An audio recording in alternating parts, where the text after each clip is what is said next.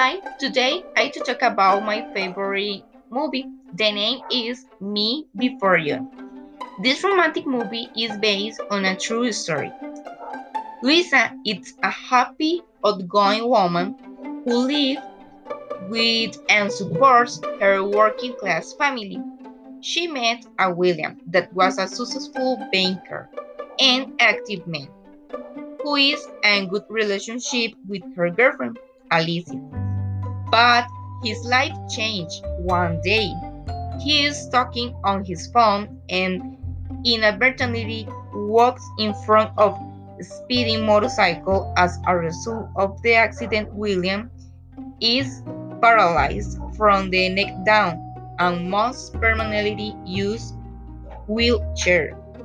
William's mother believed her cherry personality will help lift his spirits and decides Louisa take care of him. The time passes and they fall in love and have many beautiful moments. A short time later, and William decide died with acid suicide.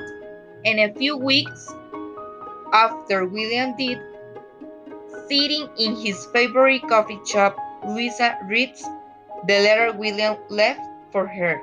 And the end of the letter said, keep pushing and just live.